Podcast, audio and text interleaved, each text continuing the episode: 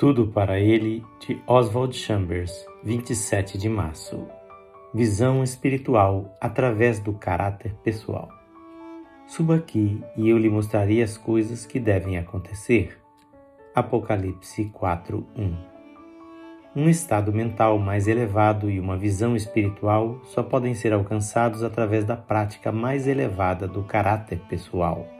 Se você viver de acordo com o mais alto e melhor que conhece no nível externo de sua vida, Deus lhe dirá continuamente: Amigo, suba ainda mais alto.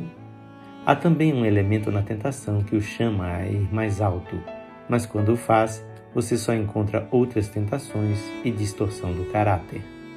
Tanto Deus quanto Satanás usam a estratégia da elevação, mas Satanás a usa na tentação e o efeito é bem diferente.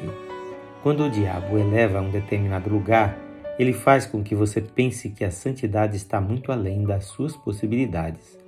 Sua vida se torna como se fosse um show de acrobacias, como se você estivesse fazendo números de equilibrismo nas alturas. Você se sente precariamente equilibrado e nem ousa se mexer.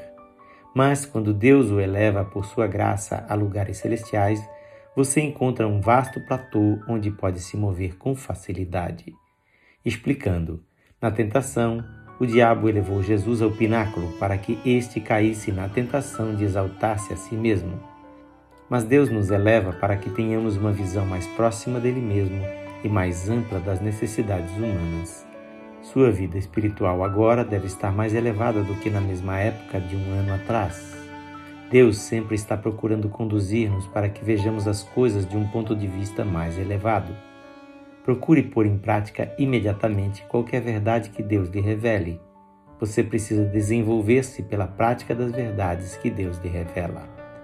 Seu crescimento na graça não é medido pelo fato de você não ter voltado atrás, mas por ter uma visão e compreensão de onde você está espiritualmente. Você já ouviu Deus dizer: suba mais alto, não de forma audível no nível externo, mas na parte mais íntima do seu caráter? Devo esconder de Abraão o que estou fazendo?